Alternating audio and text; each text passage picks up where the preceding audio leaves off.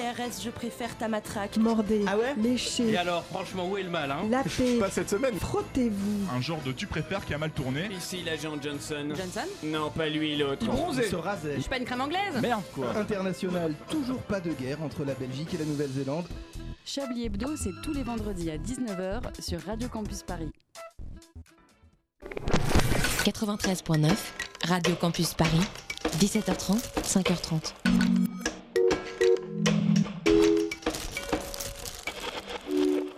Il est 20h, vous écoutez Radio Campus Paris et c'est Thelma et Louise.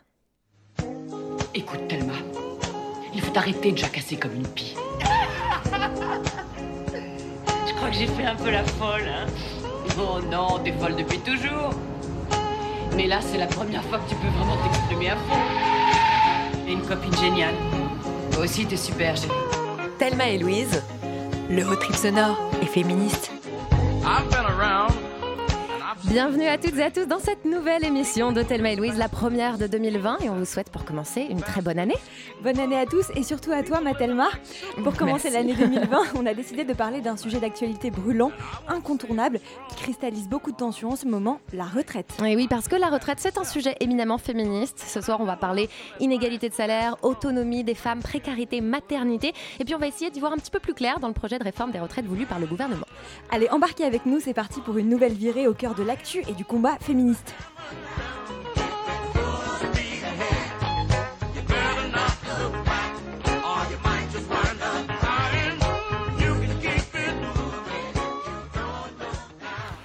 Et pour euh, décortiquer cette question des retraites, on est en studio ce soir avec deux invités qui ont beaucoup planché sur le sujet. Céline Pic, vous êtes porte-parole d'Oser le féminisme Oui. et économiste. Bonsoir. Bonsoir. Et Delphine Collin, vous êtes membre du collectif Femmes Mixité de la CGT. Bonsoir et bienvenue. Bonsoir. Alors première question, euh, peut-être euh, pour vous, Céline Pic, mais, mais auquel, à laquelle vous pouvez répondre toutes les deux. Pourquoi est-ce que pour vous la, la question des retraites justement est une question féministe?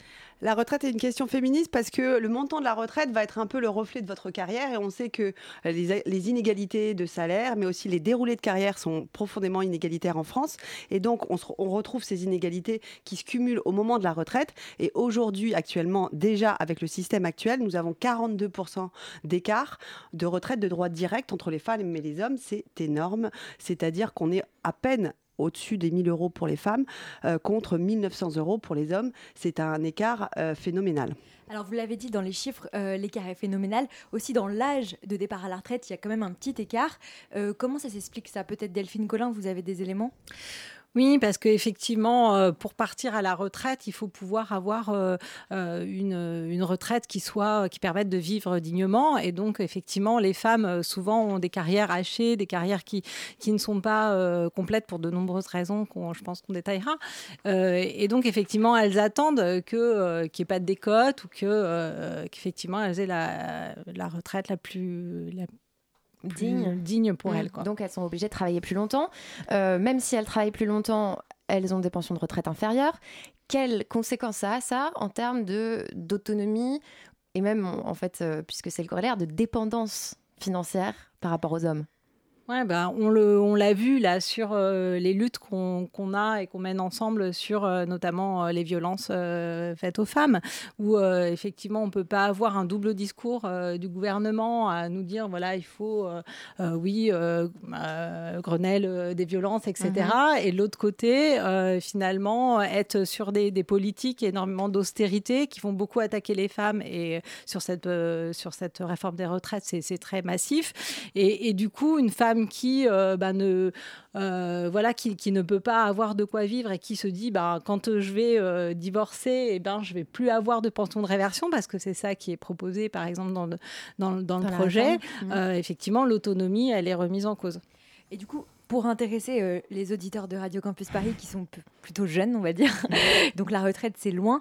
Euh, quand on parle euh, d'autonomie financière, on parle donc de liberté, de liberté de choix. Est-ce que vous, Céline Pic, euh, à Oser le féminisme, ces questions, vous les abordez pour, pour le troisième âge? Et comment ça se passe pour ces femmes qui se retrouvent peut-être prises à la gorge dans un couple qui leur plaît pas, dans une situation familiale qui leur plaît pas, peut-être victimes de violences? Alors, il faut voir, effectivement, c'est une bonne remarque par rapport aux violences, parce qu'en fait, on a, on, a du mal à imaginer, mais beaucoup des féminicides, enfin, une partie euh, importante des féminicides concerne des personnes âgées. Il y a une surreprésentation des personnes âgées, c'est ce qu'on a vu euh, quand on a euh, parlé du Grenelle des violences conjugales, que les femmes étaient aussi exposées quand elles se retrouvaient dans un huis clos avec leur, leur conjoint. Et aujourd'hui, on a des retraites extrêmement faibles qui leur permettent pas nécessairement de partir et de quitter leur conjoint. qui plus est, pendant la, dans les propositions de la réforme, il y a, euh, alors même si le système de retraite aujourd'hui est, imparfait et déjà inégalitaire, il y a des systèmes, des mécanismes de solidarité envers les femmes. Euh, en particulier, euh, les femmes ont 21% de décote. 21% des femmes ont une décote, c'est-à-dire qu'elles n'ont pas leur carrière complète, mais il y a quand même des compensations, en particulier pour prendre en compte le fait que les femmes font des enfants et donc il y bonification de trimestre. Et il y a également un autre système qui s'appelle la pension de réversion. Mmh. La pension de réversion, c'est la possibilité de percevoir une partie de la retraite de son conjoint quand celui-ci est décédé euh, ou de son ex-conjoint.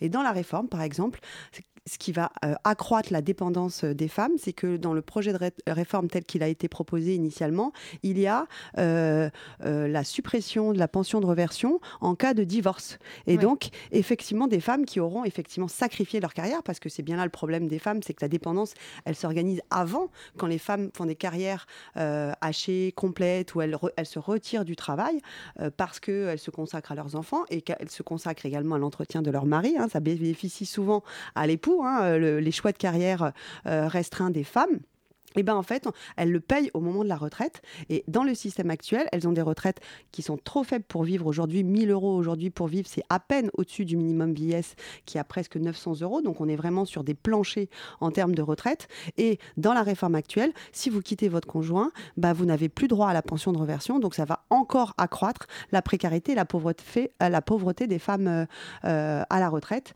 Et ce n'est que simplement, en fait, finalement, c'est le summum. C'est-à-dire qu'en fait, ces inégalités, cette dépendance, elle se construit tout au long de la carrière et, quand elle il y a des, et elle s'aggrave à la retraite. Mm. Et c'est vraiment finalement en fait l'aboutissement de tout un cheminement de 40 ans d'inégalité, en particulier sur le sur la répartition en particulier des tâches domestiques et de la prise en charge des enfants, qui est encore le gros, gros point faible et qui, se, qui se paye très, très fortement. On va en parler dans la suite de l'émission, mais là, c'est vrai qu'on voulait se focaliser sur euh, les carrières hachées. Mm. Oui, juste un, chiffre euh, avant d'enchaîner avec les carrières hachées, c'est que j'avais noté qu'après 75 ans, le taux de pauvreté des femmes est de 3,5% contre 2,2% chez les hommes. Donc on voit quand même qu'il euh, y a une, effectivement une vraie différence bah, chiffrée de, de, de de pauvreté euh, chez les personnes âgées, chez les femmes âgées. Euh, effectivement, la carrière hachée, c'est quelque chose qu'on entend beaucoup euh, depuis qu'on parle de cette réforme des retraites. Qu'est-ce que ça veut dire exactement? Est-ce qu'on peut parler en exemple concret? Qu'est-ce que c'est une carrière hachée? Est-ce que c'est uniquement s'arrêter de travailler pour les enfants? Est-ce qu'il y a d'autres facteurs? C'est vrai qu'il y a beaucoup de précarité dans, l'emploi des femmes. Déjà, elles sont enfermées dans, beaucoup dans des temps partiels. On a 30% de femmes qui sont à, à temps partiel et pas forcément choisi. Euh, on a beaucoup de, métiers comme ça où euh, on parle de temps incomplet. Effectivement, c'est très compliqué. Donc déjà, on n'est pas sur un temps de travail qui est euh, complet sur... Hmm. sur ça, ça, concerne pas forcément des femmes qui ont choisi un temps partiel, par exemple, pour s'occuper de leurs enfants. C'est des choses qui sont C'est des, des, des, temps partiels qui sont imposés par, par les employeurs, mais c'est aussi, quand on parle des, des temps partiels pour garder les enfants, c'est aussi un choix qui est assez contraint parce que quand euh, euh, dans un couple l'homme gagne plus, effectivement les calculs ils sont vite faits. C'est bien bien souvent euh, pour vous donner un, exemple hein, dans la fonction publique par exemple, moi je travaille dans la fonction publique, il y a 82% de, de, femmes dans les temps partiels, c'est 82% de femmes. Donc c'est vraiment massif. Énorme. Mmh. Donc il y a déjà c'est voilà c'est nous déjà il y, a cette dimension là qui est, importante. Donc effectivement c'est pas des salaires complets. Donc du coup quand on va être sur des points, bah, on, va le, payer vraiment cash. Euh, et ensuite, on est euh, sur euh, des, voilà, des carrières où on peut avoir de la précarité, des moments de chômage, etc. Voilà, que, peuvent bien sûr connaître aussi les hommes, mais, mais qui est très très fort chez, chez les femmes. souvent, on a, par exemple, dans la fonction publique, pour voilà, parler de, de choses que je, je, maîtrise bien, on, a, on a vraiment tous les, les, les ce qu'on appelle des gens qui ne sont pas fonctionnaires, elles sont majoritairement des femmes. Euh, donc on voit bien que la précarité, elle va du les camp des femmes. Sont les des contractuels femmes. sont des femmes. voilà. Et, et après, c'est vrai qu'il y a toute la, tout finalement des, des, carrières qui sont hachées pour, bien sûr, par rapport aux, aux enfants. Aux enfants. Euh, donc on a vu euh, effectivement que ces inégalités euh, économiques entre hommes et femmes ont tendance à, se creuser avec l'âge. On va essayer de rentrer un petit peu dans le, dans le dur en parlant de, la réforme des retraites qui suscite voilà, beaucoup d'interrogations, de, critiques, qui a entraîné, comme vous le savez, un, vaste mouvement de grève interprofessionnelle. C'est un projet qui, après plus de six semaines de conflit, divise encore l'opinion aujourd'hui et qui a beaucoup mobilisé donc, les, les associations féministes. On va écouter pour commencer les mots du Premier ministre. Les femmes seront les grandes gagnantes du système universel. Aujourd'hui, les pensions des femmes sont inférieures, nous le savons, de presque moitié à celles des hommes. Qui peut l'accepter? Personne. Mais ça fait longtemps que ça dure. Ça s'améliore un peu dans le temps, c'est vrai, mais très lentement. Nous avons l'occasion d'y remédier. Alors, Édouard Philippe euh, a dit que les femmes étaient les grandes gagnantes de cette euh, réforme oh là là. des retraites. Euh, je vais poser une question dont je connais déjà votre réponse, mais je la pose quand même. Est-ce que, quand il dit ça, c'est une volonté politique et il y croit Ou alors c'est juste une opération de communication pour bah, nous mettre de la poudre devant les yeux?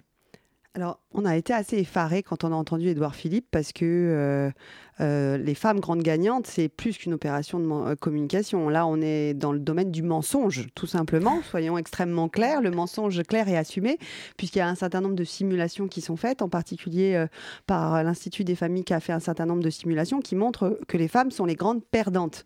Et c'est pas c'est pas, il n'y avait pas besoin de beaucoup de simulation pour le comprendre, puisque le, le point bloquant de la, la réforme, c'est le passage de la, de, de la retraite euh, à cotisation, à prestation définie, c'est-à-dire qu'on a un taux de remplacement aujourd'hui qui est de 75% dans le service public, avec un salaire de référence euh, de, qui est calculé sur les six, me si six meilleurs pouvez mois. juste expliquer taux de remplacement pour les. Oui. Alors aujourd'hui, c'est très simple. On a l'impression que c'est compliqué, mais c'est très simple. Aujourd'hui, on cotise toute sa vie, c'est un système par répartition avec des mécanismes de solidarité. Et donc on cotise toute sa vie et à la fin, on calcule un salaire de référence. Le salaire de référence est, dans le privé, la moyenne des 25 meilleures années. Prenons mmh. le cas du privé, les 25 dernières années, et vous partirez avec un pourcentage de ce salaire de référence que vous connaissez déjà à l'avance. Qui est de 75%. 75% dans le public et de 50% dans le privé. 50% mais privé. il y a la retraite complémentaire au-dessus, c'est pour ça qu'il est sensiblement inférieur. Donc ça, on, on sait. C'est-à-dire qu'on, que quand on, quand on travaille, on sait avec combien on partira. Là, c'est le grand bing bang et on passe à une réforme à points. Donc là, le système est complètement différent. C'est vraiment une vision individuelle de la retraite, très libérale et très euh, injuste, puisque les mécanismes de solidarité sont bien moindres, où là, en fait, on va cotiser des points. Chaque mois, vous, vous allez avoir des cotisations retraite sur votre feuille de paye qui va se transformer en points. Et à la fin, dans 40 ans, au bout de 40 ans de cotisation, si vous êtes euh, étudiant aujourd'hui, ou 42 ou 45, on ne sait pas vraiment encore aujourd'hui, les points seront transformés en retraite. Et donc c'est seulement à ce moment-là qu'on saura quel est le voilà. montant de la retraite. Donc il y a une grosse incertitude et avec un, bien sûr un risque d'ajustement du point à la baisse si euh, soi-disant euh, soi-disant déficit, hein, parce que les déficits on peut les construire aussi en baissant les cotisations. Et le problème de ça, c'est ça veut dire que si ça compte toute la retraite, euh, toute la toute la carrière, pardon, on accumule des points pendant les 40 ans de, de travail, bah nécessairement c'est toute la carrière qui est prise en compte et non pas les meilleures années. Et en quoi ça, ça et ça fait ça, du mal aux femmes? Et ça, ça pénalise en premier lieu les, les, femmes et les carrières hachées. Et elle l'expliquait très bien, Delphine, à côté de moi. Les femmes sont celles qui ont le plus de carrières hachées, le plus de temps partiel. Elles peuvent être à temps partiel quelques années et repasser à temps plein. Si vous prenez les meilleures années, vous allez prendre des années à temps plein. Si vous prenez toute la carrière, bah, vous allez prendre les Donc, périodes de chômage, les, les périodes d'intérim, les, les temps partiels. Tout ça est comptabilisé. Tout ça fait baisser est le salaire comptabilisé. de référence. Voilà, et fait baisser euh, enfin, le, nombre le de nombre points de points, acquis dans ce cas-là. Et donc, va accroître les inégalités par principe, par principe même de, fait, de prendre en compte toute la carrière et non pas les meilleures années, ça va nécessairement pénaliser davantage les femmes que les hommes. Donc, soyons clairs, avec cette réforme, toutes les retraites vont baisser, mais les retraites des femmes vont encore plus baisser que celles des hommes. Alors, il y a quand même une mesure qui semble sociale dans cette réforme. C'est celle en fait, de l'augmentation des minima de pension. Il devrait passer euh, de 973 euros à 1000 euros. Est-ce que ça, c'est quand même une bonne nouvelle pour les femmes qui ont des Ben, basses retraites? À l'heure C'est- actuelle Sauf que c'est pour des carrières complètes, justement, les Voilà, 1000 donc euros. alors, Qu'est-ce que ça veut dire euh, concrètement? Donc du coup, c'est euh, on, voilà, on estime une carrière complète à 43 ans. Donc ça veut dire que pour avoir ces 1000 euros, il fa- faudra C'est- avoir ça, c'est travaillé sûr que c'est que pour les 43 ans. carrières complètes. Oui, ça ne c'est- bougera pas. c'est- C'est indiqué comme ça dans, ça dans ne le peut projet pas de loi. euh, d'ici C'est- le 24 janvier. euh. Euh, D'ici le 24 janvier, je pense pas. Euh, voilà, en tout cas tel que le projet a été soumis. hein, euh, nous voilà, il nous a été soumis aussi à des instances, euh, voilà, dans pas mal de. euh, et il est écrit comme ça. hein. Mhm. Euh, après, dans Donc les ça veut dire si on, parlementaires et- on reprend ce concept de carrière hachée, que euh, si, on, si les femmes doivent de toute façon euh, avoir ces 43 ans, effectivement ça repousse encore l'âge à partir duquel elles pourront toucher ce minimum de Ouais, retraite. tout à fait.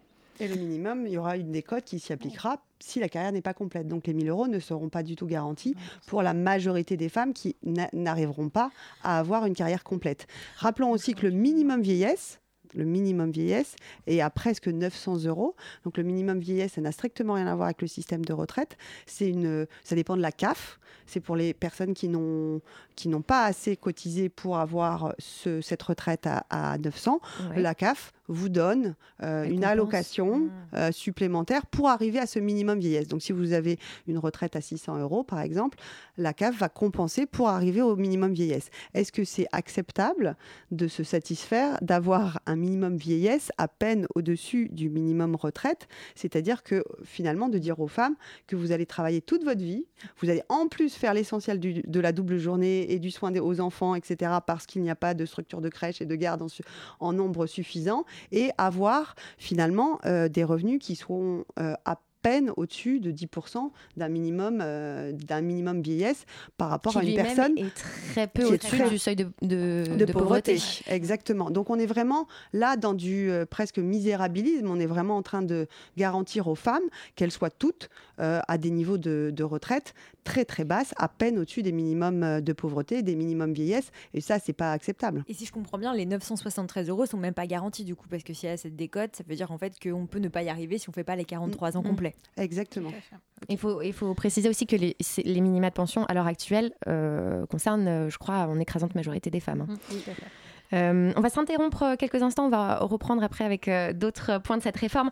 Euh, on accueille euh, notre chroniqueur macho qui lui aussi s'est penché, s'est penché sur le sujet de la réforme des retraites.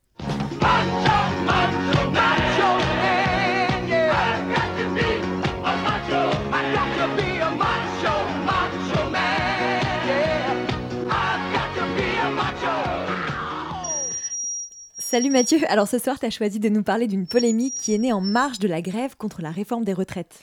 Oui, chère Thelma, chère Louise, c'est une polémique qui concerne ma tendre et douce communauté LGBTQI qui s'est affrontée à coups de tweets endiablés et indignés il y a de cela une petite semaine. Alors petit rappel des faits, je ne sais pas si vous vous en souvenez, mais le 10 décembre dernier, une vidéo a fait le tour des réseaux sociaux. Euh, dans un petit extrait, on voit et entend des grévistes de la RATP scander des « on n'aime pas les suceurs de bites, PD et autres enculés » à l'encontre de leurs collègues qui avaient décidé, eux, de ne pas faire grève.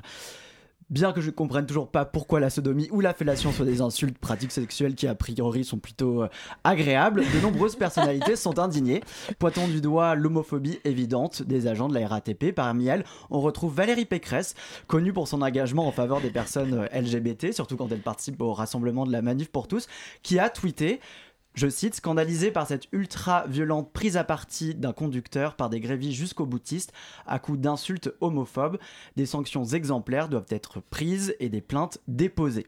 Alors les prières de Sainte-Valoche sont entendues, puisqu'un mois plus tard, trois agents grévistes de la CGT sont convoqués par la direction de la RATP pour insultes homophobes et risquent le renvoi. Alors immédiatement, Jean-Luc Mélenchon et Luigi, ou Philippe Martinez pour les intimes, apportent leur soutien aux grévistes. Mélenchon déclare au micro de RTL On n'est pas dans un salon on est dans la lutte, c'est pas un gala. Vous voulez que je vous fasse la liste des injures que les Français manient tous les jours Ce n'est pas vrai, ils ne sont pas homophobes. Les grévistes se défendent eux aussi de toute homophobie, les PD, suceurs de bites et enculés n'étant qu'une cover spéciale manifestation pardon, de la chanson Fuite du chanteur VG Dream. Mais et c'est ce qui a créé la grosse polémique chez les suceurs de bites justement, mais pas que. C'est communi- le communiqué publié le 15 janvier 2020 par le CLAC, donc le Comité de libération et d'autonomie queer, qui apporte son soutien aux trois grévistes de la RATP de Vitry. Le collectif y dénonce l'instrumentalisation donc de l'homophobie Mhm. euh, dans, un, dans un communiqué donc qui explique que la lutte contre l'homophobie au sein de la société est bien trop importante et complexe pour qu'on l'utilise de façon simpliste. Et ils disent si les luttes sociales ne peuvent évidemment justifier l'homophobie, ce sont en revanche elles qui permettent de créer, les conditions concrètes à l'émancipation des personnes victimes de discrimination, notamment LGBTQI phobes. Alors ce comité queer très engagé pointe également du doigt les associations LGBT comme le Refuge ou Urgence Homophobie, qu'ils accusent d'être complices du gouvernement après avoir signé une tribune dénonçant euh, l'homophobie des grévistes et demandant même à certaines associations de retirer leurs plaintes. Donc, branle-bas de combat, tandis que certains rejoignent le clac, d'autres s'indignent et parlent de justification de l'homophobie. Personnellement, je trouve que ça fait du bien d'avoir un collectif LGBT politisé et intersectionnel, capable de prendre des positions fortes et qui ne jouent pas les marionnettes du gouvernement quand ils ont besoin d'un bon gay, lesbienne ou trans à se mettre sous la main euh, si besoin. Quoi. Ça rappelle la force militante d'ACT UP dans les années 90, la célèbre association de lutte contre le VIH, qui a d'ailleurs apporté son soutien au clac. Longue vie donc au collectif. Ah, merci, Merci, Mathieu pour euh, cette chronique. d'avoir, euh, Euh, Notre vision. oui. Euh, Delphine, euh, vous qui êtes à la CGT, est-ce que ça vous a euh, touché cette polémique Euh, Comment vous vous êtes positionné euh? Ben, C'est vrai que euh, voilà, c'est une question qui est, qui est compliquée. hein. C'est sûr qu'on a, euh, voilà, au sein de la CGT, on a aussi euh, un travail à faire, euh, aussi bien contre le sexisme, contre, euh, voilà, que voilà, comme dans toute la société, en tout cas, c'est aussi pour ça qu'on a un collectif Amicité et que euh, et qu'on a des, des actions pour. Mais on pense que euh, c'est davantage d'être dans la formation, dans la pédagogie euh, auprès de, ben voilà, de, de nos militants et militantes plutôt que d'être dans l'aspect sanction. Et puis là, c'est vrai qu'il y a quand même aussi une instrumentalisation qui a, qui a été faite euh, euh, des choses. Enfin, on peut monter aussi des, voilà, Oui, des choses en Donc c'est c'est compliqué. hein. C'est sûr que ça met pas à l'aise. On, voilà, on, on aimerait que ce genre de propos soit pas voilà Prononcé, on imagine. aussi euh, la réalité quoi. Et on en a, oui, euh, on en a déjà parlé plusieurs fois dans Thelma et Louise. C'est vrai que les violences euh, verbales, sexistes, sexuelles existent aussi dans les mouvements de gauche. Hein. C'est pas, ils sont pas épargnés par ce genre de, de Oui, situation. Voilà. Mais c'est vrai qu'à ce stade des, des- des insultes homophobes, euh, on a l'impression que ça arrive régulièrement, euh, euh, enfin que ce soit dans les conflits sociaux ou, ou autres sphères de la société, et que euh, à chaque fois c'est très très facile de s'en emparer de, d'en, de- d'en Oui, faire. surtout euh, c'est Valérie Pécresse notamment qui, Oui. qui utilise ce genre de, de Alors, polémique. Oui, effectivement, que ce soit Valérie Pécresse euh, qui euh, est quand même dans un parti qui, qui a des accointances avec la manif pour tous, c'est quand même assez, euh, Ironique. a- assez ironique. Ce qu'on voit effectivement, c'est plutôt aussi euh, la façon, euh, enfin la façon dont est structuré notre langage et les insultes. Et comme l'humour d'ailleurs, l'humour fonctionne un peu de la même façon, sont toujours, euh, utilisent toujours euh, euh, vraiment les, les, popula- les, les populations les plus discriminées pour tirer tout un tas d'insultes. Et les insultes, quand on regarde aujourd'hui euh, l'essentiel des insultes, elles sont soit sexistes, soit homophobes, Ouais. soit racistes. et c'est vraiment la base du système des insultes, ne serait-ce que ben, con, par exemple, hein, c'est le sexe féminin, c'est-à-dire que toutes nos insultes font référence souvent au sexe féminin ou, euh, ou à des pratiques sexuelles euh, homosexuelles, et ça s'appuie bien sûr sur euh, des systèmes d'oppression plus Des générales et qui a vraiment besoin de faire de la pédagogie pour montrer que ça reste euh, choquant et euh, on peut trouver euh, D'autres insultes. d'autres D'autres insultes. insultes, Donc, on en fait, historique. donc en fait, à Oser le féminisme, on fait des concours d'insultes non sexistes, Ah, etc. ah, un peu comme voilà. le, Avec, un peu avec comme le Louise. capitaine Agdog, vous voyez, avec euh, des saperlipopettes ou autre chose. Il faut trouver autre chose dans les insultes euh, qui soit ni sexiste ni homophobe. On peut, on peut y arriver. Qu'est-ce qu'on va faire de toi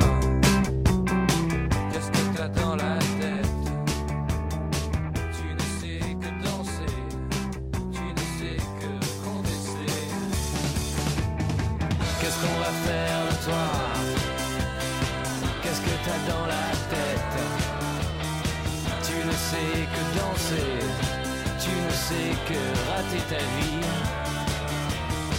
Qu'est-ce qu'on va faire de toi? Qu'est-ce que t'as dans la tête? Tu ne sais que danser, tu ne sais que sortir de chez toi.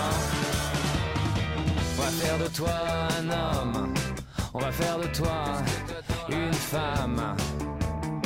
On va t'utiliser pour des crash tests, on va te présenter à des derviches tourneurs. On va bloquer ton compte, on va te dire les astres, on va détartrer tes dents.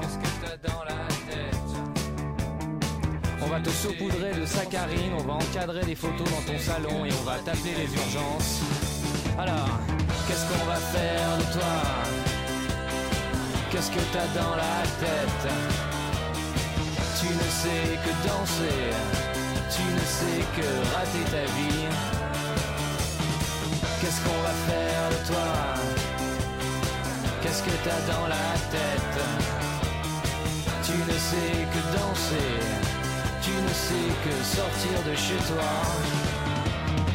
On va t'occuper avec des sitcoms, on va t'occuper avec ton surmoi. On va t'occuper avec des diplômes, on va t'aveugler avec des larmes. On va t'aveugler avec ta libido, on va débrancher tes neurotransmetteurs.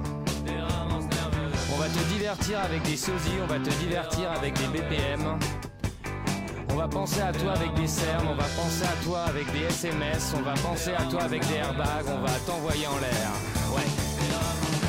On va t'inoculer de l'allégresse, on va t'injecter de la graisse, on va te faire des promesses, on va renier ton étoile. On fera de toi une victime collatérale. C'était Qu'est-ce qu'on va faire de toi signé du chanteur Alistair. C'était une dédicace à tous ceux qui nous écoutent et qui ne savent faire que danser et protester. Thelma et Louise, c'est aussi un podcast sur radiocampusparis.org. Et on est toujours en studio avec Céline Pic et Delphine Collin pour parler de la réforme des retraites et de son impact sur les femmes. Alors dans cette deuxième partie de l'émission, on va aborder la question de la parentalité et de l'éducation des enfants. Euh, avant de rentrer dans le vif du sujet, on va rappeler un petit constat. Le congé parental, euh, qu'il soit juste après la, naissance ou même plus tard dans l'éducation des enfants, euh, il est majoritairement pris par des femmes. Et donc, euh, elles se retrouvent avec, comme on, comme on l'a dit dans la première partie, des carrières qui sont hachées. Avant la réforme, une femme qui prenait un congé parental gagnait plusieurs trimestres sur sa retraite, ça c'est important de le savoir, et jusqu'à 8 trimestres par enfant. Euh, C'était une, compensation qui lui permettait de partir plus tôt à la retraite. Euh, Aujourd'hui, avec la réforme, qu'est-ce qui va changer concrètement pour les femmes par rapport à, sur cette question? Donc en fait, euh, euh, justement, c'est vraiment ce que, ce, que, ce que tu expliquais euh, sur, sur cette, ce calcul qui va, qui va changer vraiment la donne. Euh, Aujourd'hui, du coup, on est dans un système complètement différent. Donc ce système de trimestre, du coup, il n'est pas du tout adapté à ce système par points, donc on ne le retrouve pas. Le gouvernement a quand même, on sent que ce, ce côté d'opération de com sur, sur le féminisme en disant des grandes gagnantes, tout ça, il y a des choses qu'ils essayent de, plus ou moins de, de contrecarrer en tout cas euh, dans l'affichage. Donc ils disent mais il y aura des, il y aura des compensations. Pour l'instant, on ne sait pas de quel ordre elles seront et euh, d'après les éléments qu'on a, elles seront vraiment pas suffisantes pour, euh, pour compenser. Et donc en fait, il y avait des, euh, il y avait des bonifications qui étaient notamment pour les parents de trois enfants. Il y avait 10% pour les parents de, de trois enfants. Et donc le gouvernement dit bah, on Donc va. une pension plus élevée de 10%, c'est ça? En fait, un- une bonification, pas sur la pension, mais Sur de- le par rapport. euh, sur la- si, c'est sur de la la pension, pension. ouais. Mais- ouais. Alors le problème de cette bonification, c'est qu'elle était pour les hommes comme pour les femmes. Et en fait, cette euh, euh, mesure ne visait pas à compenser euh, les carrières hachées des femmes, puisque c'était également réparti entre les femmes et les hommes. Et en fait, en, en montant, d'ailleurs, ça profite à- aux deux tiers aux hommes. Ce qui est absurde parce qu'on sait qu'à partir de trois enfants, le retrait du travail des femmes est encore plus important. Et donc, ce sont elles qui ont des impacts sur leur carrière. Et pourtant, aux deux tiers, ces sommes de bonification profitent aux hommes qui voient même leur carrière quasiment boostée quand leurs femmes s'arrêtent de travailler parce qu'en fait, vous rentrez chez vous et vous pouvez vous mettre les pieds sous la table. On le voit même dans les, dans les écarts de rémunération. euh, Quand on fait des comparaisons, euh, une femme, plus elle va avoir d'enfants, euh, plus sa carrière va être ralentie. Et un homme qui a trois enfants, c'est le jackpot. quoi. C'est incroyable. C'est assez euh, impressionnant. C'est le, ja- c'est le jackpot parce que euh, la, la répartition traditionnelle des rôles, avec une femme, 50% des femmes qui ont trois enfants, se retirent du marché du travail encore aujourd'hui en France parce que en fait c'est c'est juste euh, c'est juste Impossible gérer. à gérer quoi. Mm. Enfin, c'est-à-dire que pour beaucoup de femmes, en fait, c'est énormément d'épuisement, énormément de double journée. En fait, on parle, euh, l'In- l'Insee le montre, hein, euh, une femme. euh, euh, avec deux enfants, euh, on en est à 35 heures par semaine de tâches domestiques et de soins aux enfants, contre 11 heures pour les hommes. Donc, vous Donc pouvez c'est la pas double avoir... semaine. C'est la coup. double journée Exactement. et la double semaine, exactement. 35 heures de travail plus 35 heures de, de, de- de travail domestique et de soins aux enfants. Ça fait des semaines de 70 heures. On ne peut pas imaginer que les femmes arrivent à avoir des carrières aussi, aussi, euh, aussi successful, aussi avec, pleines de succès que celles des hommes qui n'ont pas cette charge cette charge-là. Et quand euh, votre femme arrête de travailler, ben, en fait, l'homme en profite directement parce qu'il n'a plus rien à s'occuper et il est euh, très avantagé dans sa carrière. Juste pour revenir sur la réforme, euh, donc il y aura plus cette compensation des trimestres, 10%. mais Ah oui, il n'y aura plus la compensation des trimestres parce que les trimestres n'existent plus en fait, voilà. Ouais. Mais il y aura un autre type de Oui. compensation. Alors quel est-il et qu'est-ce qui s'annonce? Donc en fait, ces 10% euh, disparaissent euh, d'une certaine façon. Et euh, il dit, bah, on va finalement, dès le premier enfant, donner une bonification de 5%. Mais ces 5%, ils vont pouvoir être partagés entre le père et la mère. Ils vont pouvoir, on va pouvoir y avoir une option en fait, euh, euh, donc entre les hommes et les femmes. Et donc on pense que euh, ça peut euh, ne pas forcément bénéficier euh, aux femmes.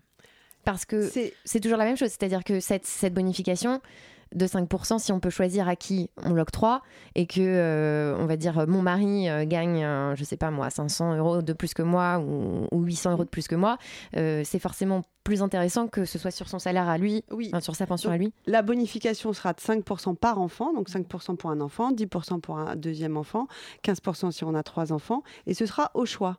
Mais c'est extrêmement dangereux parce que le calcul financier visera, fera que on pourra plutôt l'affecter au père, et il faut choisir avant les 4 ans de l'enfant. Et ensuite, qu'est-ce qui se passe? Si vous vous séparez, si vous divorcez, et ben en fait, une femme aura tout perdu. On peut plus Et- la, on peut et- plus la récupérer? Non, on ne peut plus la récupérer. C'est perdu, perdu. Et ce sera pour votre, euh, votre conjoint euh, avec lequel vous aurez divorcé. Donc, vous aurez tout perdu. Et c'est On a des hommes 5%. qui jubilent là derrière la vitre. je- Ah, et alors, je vais vous dire pourquoi il y a ce choix-là. En fait, c'est ça qui est un peu euh, choquant parce que le système des trimestres mar- marche pareil. Aujourd'hui, on peut choisir de donner les bonifications de trimestre soit au père, soit à la mère. Avant, c'était que à la mère. Et en fait, on nous a dit que c'était une loi discriminatoire. Mhm. Oh. Oh là là, donc c'est comme si, donc pour ne pas discriminer les hommes, nous sommes obligés de mettre dans cette loi, c'est ce que raconte le gouvernement, cette option pour que ce soit à la mère au père, alors que bon, jusqu'à présent, c'est encore les femmes qui accouchent et qui ont les enfants, et on, et on voit que dans la pratique, c'est elles qui ensuite prennent les congés parentaux et font l'essentiel des tâches. Donc cette option au choix est extrêmement dangereuse, euh, et on risque d'avoir des arbitrages euh, avant les 4 ans de l'enfant qui soient très défavorables aux femmes. C'est extrêmement euh, périlleux comme, comme type de compensation, et de toute façon, ce sera inférieur comme compensation au système actuel de bonification des trimestres. Ça, les Ça, simulations sûr. le montrent. Mhm. Il y a un certain nombre de simulations qui ont été faites qui montrent que les huit trimestres sont plus avantageux dans le système actuel en termes de compensation que les 5% par enfant qui sont proposés dans la réforme actuelle.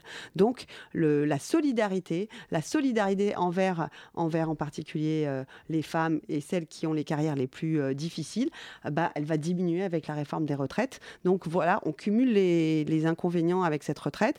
Le passage à point va faire baisser le niveau des retraites et les mécanismes de solidarité envers les mères va lui aussi euh, être négatif euh, pour les femmes. Donc euh, c'est double, double perte. Et puis pour parler concrètement dans la vie des gens, euh, si on prend un couple, euh, voilà un peu stéréotype, on va prendre Mm. par exemple euh, Michel et Sabine. euh, mettons que euh, bon, ils ont des enfants, voilà. Euh, Peut-être que au sein du couple, ça- on va, ils vont décider que bah, en fait les 5% vont euh, être à Michel. pour Michel. Ouais. Et en fait, on peut déjà partir du principe que le choix n'est pas forcément libre parce qu'il y a des Mm. femmes qui sont dans des situations de contrainte dans leur couple. Mm. Après, deuxième point, euh, s'ils font un calcul rationnel que euh, bah, Sabine est payée deux fois moins que Michel, bah, forcément c'est plus intéressant pour le couple que ça soit pour Michel. Enfin, tout ça fait que ça contraint quand même plus les femmes à une dépendance financière vis-à-vis de, de leur mari. Et là, on parle donc de tout ce qui est maternité, parentalité, euh, mais il y a aussi un autre point, alors un peu moins euh, optimiste et un petit peu plus euh, lointain peut-être pour les auditeurs qui nous écoutent, mais qui est celui du veuvage. Donc quand l'homme du, du, couple, Michel, Michel meurt. voilà, RIP Michel, il est mort. dans, dans, dans, la nouvelle Mais ce qui est la, la, majorité des cas, puisque l'espérance de vie est, Mm. est, toujours plus importante chez les femmes. Donc, L'écrasante majorité des pensions de reversion, non, effectivement, bénéficient aux femmes. Alors, on va expliquer ce que c'est une pension de reversion. dans la nouvelle formule, un des points de tension, justement, ce sont ces pensions de reversion. Est-ce que vous pouvez nous expliquer ce que c'est une pension de reversion? Parce que je pense que pour les auditeurs, c'est loin et ça parle pas forcément. Et pourquoi c'est important d'en parler et qu'est-ce que c'est concrètement une pension de reversion? Euh, donc en fait, une pension de réversion, c'est quand euh, effectivement son conjoint ou sa conjointe euh, décède, c'est effectivement une partie de son de, de, sa retraite ou sa potentielle retraite, s'il n'est pas encore à la retraite, qui est reversée au, au conjoint survivant. C'est 70%, c'est ça? Euh, ça varie, donc ça dépend, c'est plutôt autour de 60%, mmh. enfin plutôt autour, on va dire une moyenne de 60%. Il y a pas mal de régimes différents. Euh, et en fait, cette, cette pension, elle était calculée, elle est calculée sur euh, le salaire, un pourcentage de, enfin, de, de la pension de, de, celui qui est décédé. Euh, Aujourd'hui, on propose autre chose, enfin le gouvernement propose autre chose. Euh, c'est euh, finalement euh, que que ce soit euh, sur l'ensemble euh, des, revenus en fait du couple. C'est-à-dire qu'on va prendre 70% euh, de, des revenus du couple. Donc dans certaines situations, ça peut éventuellement être avantageux pour une femme, Mhm. mais s'il il y a des salaires qui sont assez similaires, ça va être vraiment problématique pour les femmes et elles vont avoir des pensions de réversion qui seront moins importantes. Et il y a aussi le moment à laquelle on va pouvoir accéder à cette pension de, de réversion. Aujourd'hui, dans la fonction publique, il n'y a pas d'âge pour pouvoir y accéder. Donc, une fois que son, son mari décède ou sa conjointe décède, on peut y, y accéder. Euh, dans le privé, c'est 55 ans. Donc, dans les projets euh, initiaux, c'était, euh, c'était, il fallait être à la retraite, donc c'était 62 ans. Aujourd'hui, le, le, gouvernement fait un petit, petit pas de côté en disant ce sera 55 ans. Donc, ce sera pour du recul pour la fonction publique et ce sera à peu près équivalent pour, pour le privé. Le privé. Mais... Il faut, faut peut-être aussi, euh, c'est hyper bien expliqué, je, je, voudrais juste quand même qu'on rappelle peut-être pourquoi on a ces pensions de reversion. Oui, c'est ça. Parce qu'en fait, euh, qu'est-ce que la société bizarre, considère ouais. Pourquoi il y a ces pensions de réversion et pourquoi, Mmh. euh, pourquoi? Parce que en fait, euh, souvent, les femmes travaillent gratuitement pour leur conjoint de plein de façons différentes. Alors, le travail domestique, hein, le travail de soins aux enfants, souvent, on l'a parlé, elles sacrifient leur carrière au bénéfice de leur mari, et donc, euh, euh, elles se retrouvent avec pas ou peu de droits euh, à la pension. Et puis, historiquement aussi, il y a beaucoup de femmes qui sont retraitées, euh, et même encore aujourd'hui, euh, qui travaillent dans une entreprise familiale, un commerce, les agriculteurs et les agricultrices, Mhm. par exemple. Et, et, et cela, souvent, en fait, l'entreprise familiale est au nom du mari, et donc, les femmes travaillent quasiment sans être déclarées ou très peu déclarées, en tout cas beaucoup moins que leur mari, alors que les deux travaillent dans l'entreprise familiale. Et ça concerne vraiment des millions et des millions de personnes. Et historiquement, cette pension de reversion était aussi pour, pour donner des droits à des femmes qui euh, avaient euh, travaillé toute leur vie, mais qui n'avaient pas eu de droit à la retraite. Euh, et elles sont très nombreuses aujourd'hui. C'est quand même un gros sujet. Ça a l'air d'être comme ça. on parle du veuvage, mais on, on parle d'une enveloppe de 36 milliards d'euros. 36 milliards d'euros. Donc toute modification euh, des, euh, des, niveaux des pensions de reversion, euh, c'est vraiment impacter des millions et des millions de femmes et vraiment un impact budgétaire majeur. On parle vraiment de millions, milliards d'euros aujourd'hui en jeu dans cette question des pensions de reversion. Et ce ne serait pas souhaitable que des femmes voient leur niveau de vie s'effondrer au moment de la mort de leur conjoint. Euh, ça accroîtrait bien sûr leur dépendance dans le grand âge et euh, ça les mettrait dans des situations de pauvreté euh, insoutenables. Et cette pension de réversion, c'était aussi pour garantir une forme de maintien du niveau de vie après la mort mmh. du conjoint. Et aujourd'hui, elle existe, cette pension de réversion aussi pour les femmes divorcées? Elle existe aussi euh, pour les femmes divorcées, que vous soyez divorcée. Après, c'est prorata, bien sûr, du temps du mariage, mais elle existe aussi. Et là, la proposition du gouvernement, c'est de la supprimer pour les femmes qui divorcent. Et ça. Donc, si on reprend. euh, Alors là, euh, c'est si c'est on reprend Michel et incroyable. Sabine. On reprend Michel et Sabine. Donc, ils ont Voilà. vécu euh, Où on voilà, prend, 30 ans de euh, vie commune, par exemple. Puis Euh, Michel part avec la secrétaire. Attends, non, Sabine, Voilà. Sabine déjà, Ouais. elle a bossé euh, un petit peu. Ensuite, elle s'est arrêtée euh, une quinzaine ou une vingtaine d'années euh, pour euh, éduquer les enfants. Euh, bon, Michel se barre ou, Sabine se barre, peu importe, voilà. Mais on va dire, on va prendre le cas de la secrétaire qui est quand même rigolo.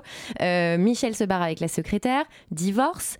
Euh, ça veut dire que si Michel meurt peu de temps après, tragiquement, Tué par par sa secrétaire.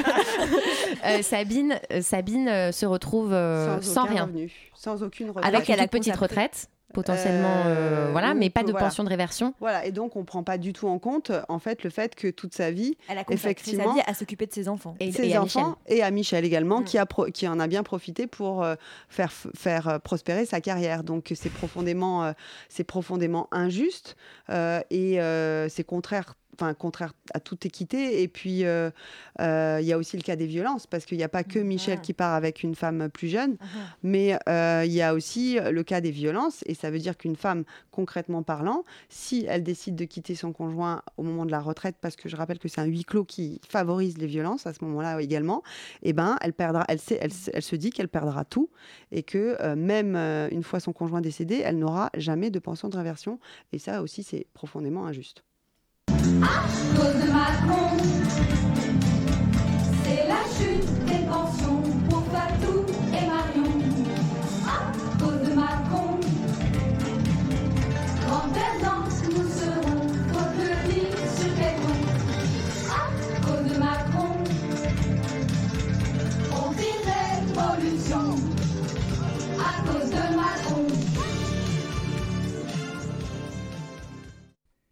Alors, on va parler euh, un peu de la mobilisation dans les rues. On vient d'entendre l'extrait d'une vidéo qui est devenue euh, virale.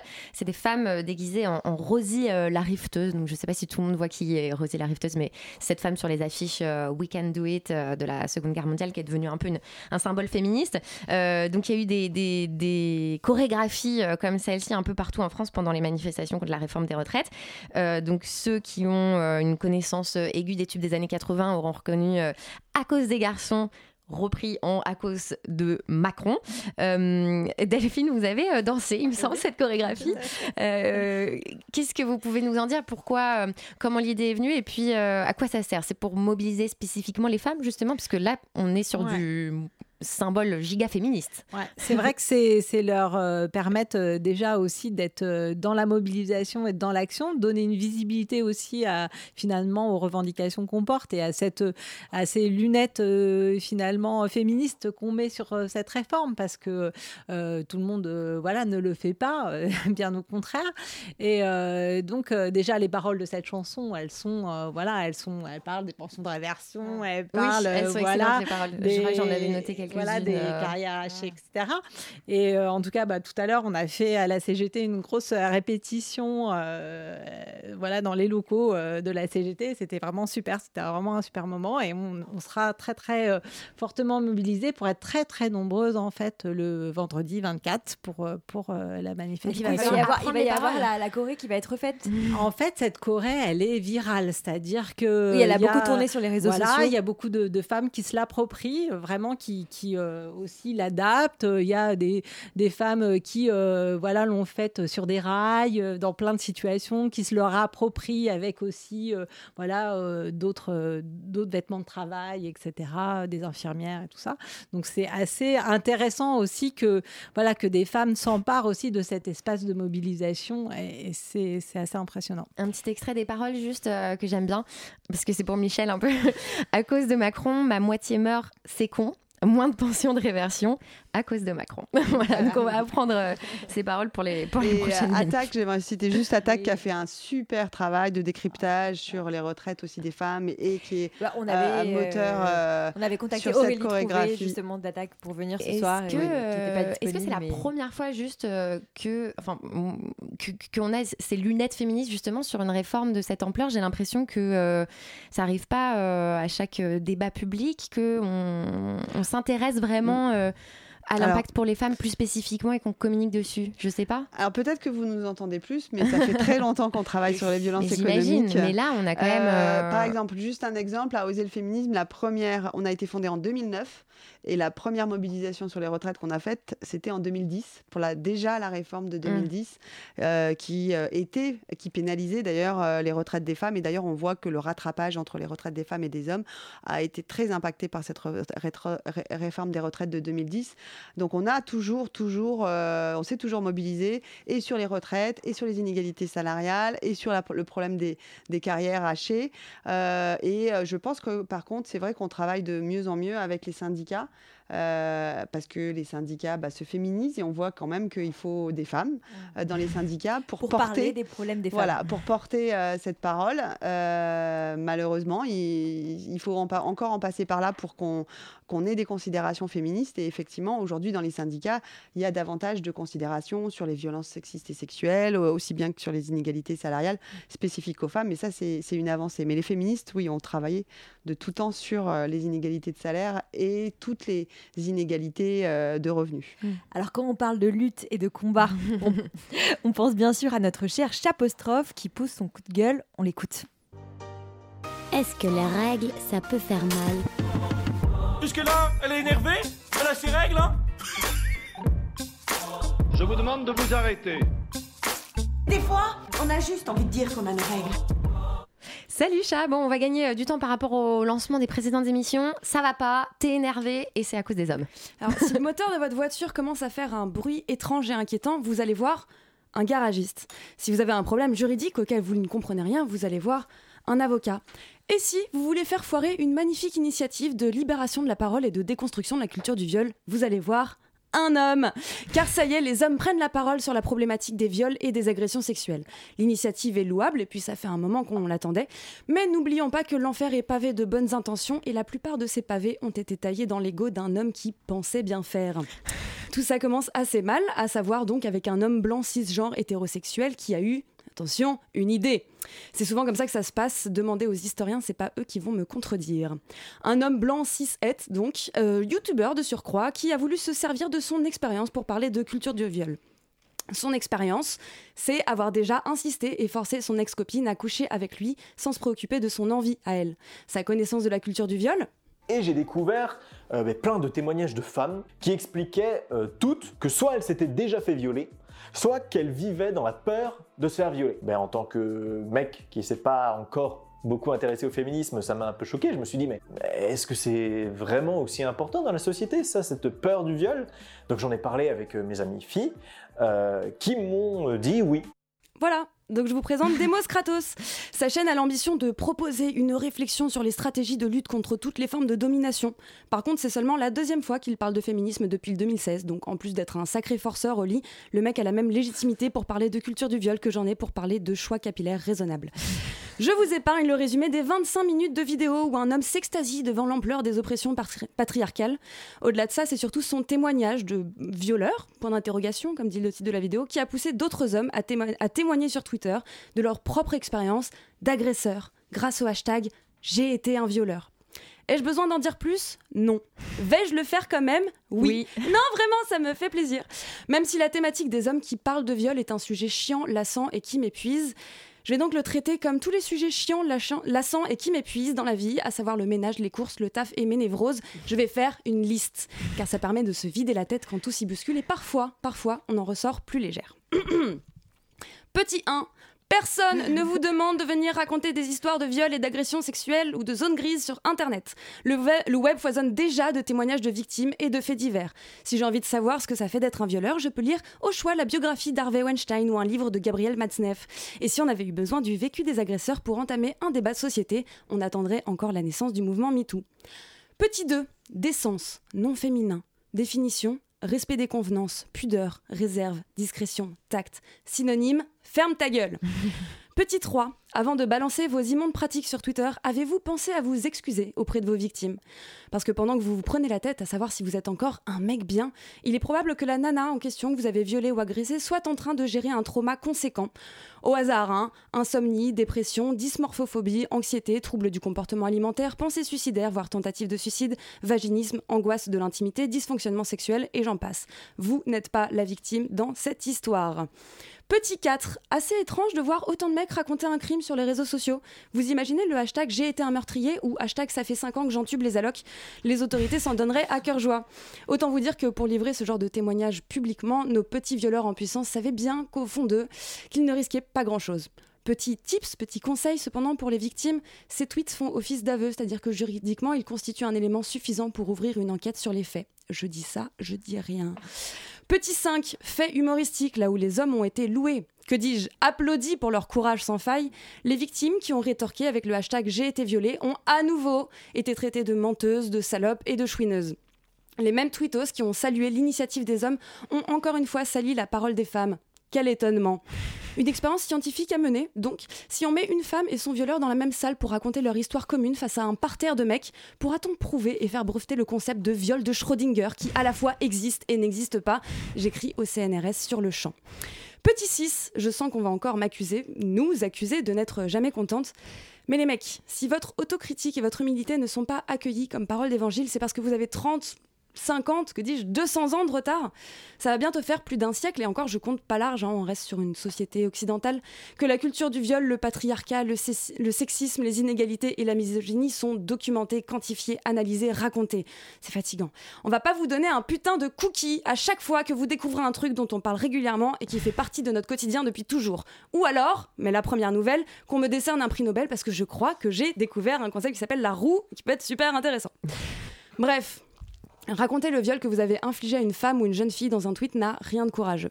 Si vous voulez qu'on vous trouve courageux, contactez-la. Excusez-vous sans compromis. Acceptez que personne ne vous trouvera jamais courageux, car personne ne saura jamais rien de la remise en question que vous avez opérée en vous-même. Le trauma que vous avez causé n'est pas et ne sera jamais le trampoline de votre éthique. Le repenti n'est pas une représentation publique, contrairement à un procès pour viol. À bon entendeur. Merci Cham pour euh, ce petit coup de gueule, gros coup de gueule quand Ouais. même. Vous avez une... Oui, Céline Ah, Pic, je peux réagir. J'ai beau- Rapidement, une minute. Oui, j'ai beaucoup beaucoup aimé cette chronique. Et ce qui est vraiment intéressant, c'est le point par rapport au fait que, rappelons que oui, euh, forcer sa copine, c'est un viol.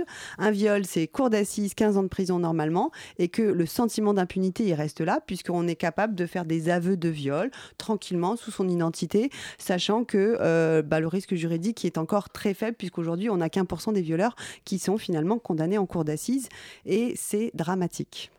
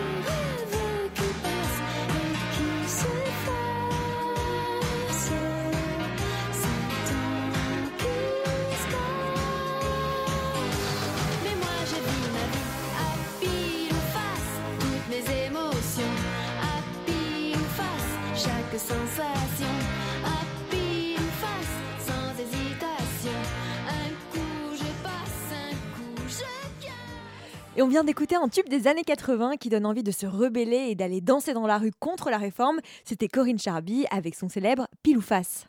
Mon Dieu que c'est beau. Ça, tu peux le dire. J'ai toujours voulu voyager, mais j'en ai jamais eu l'occasion. Tu l'as cette.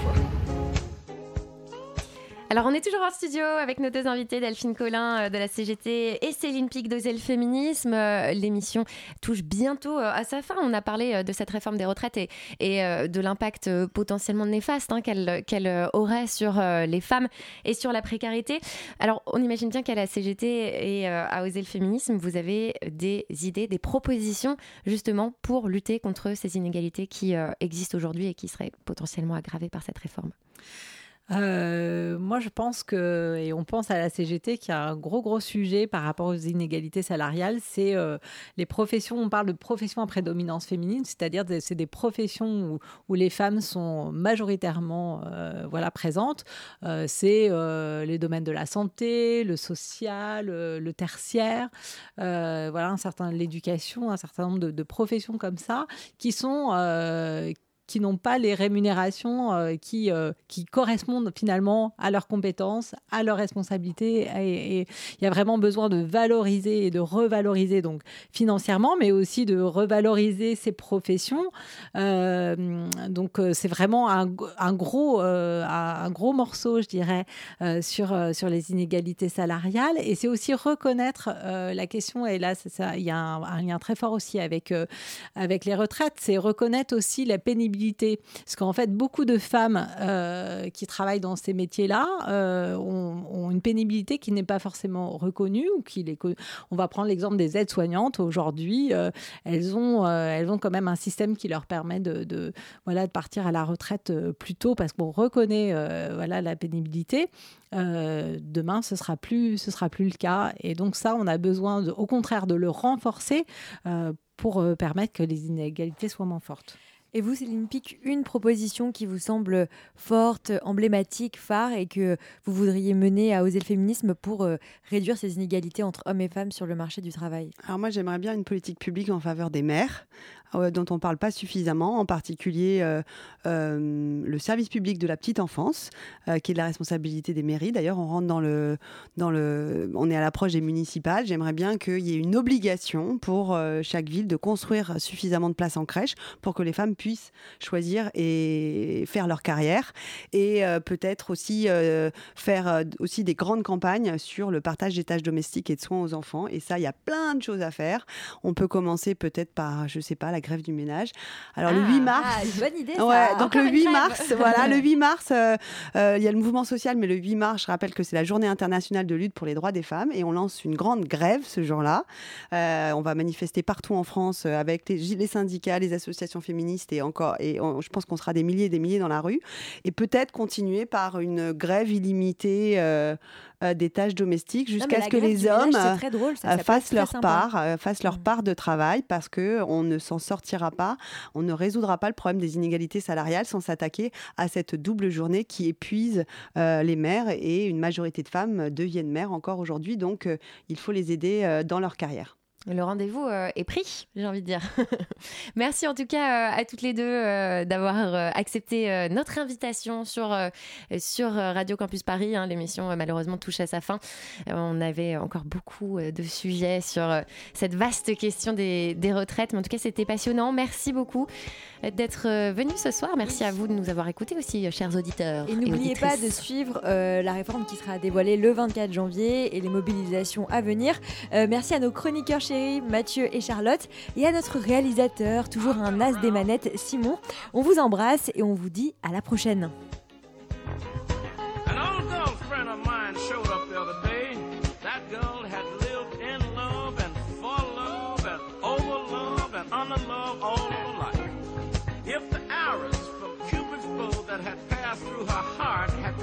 out of her body, she would look like a porcupine.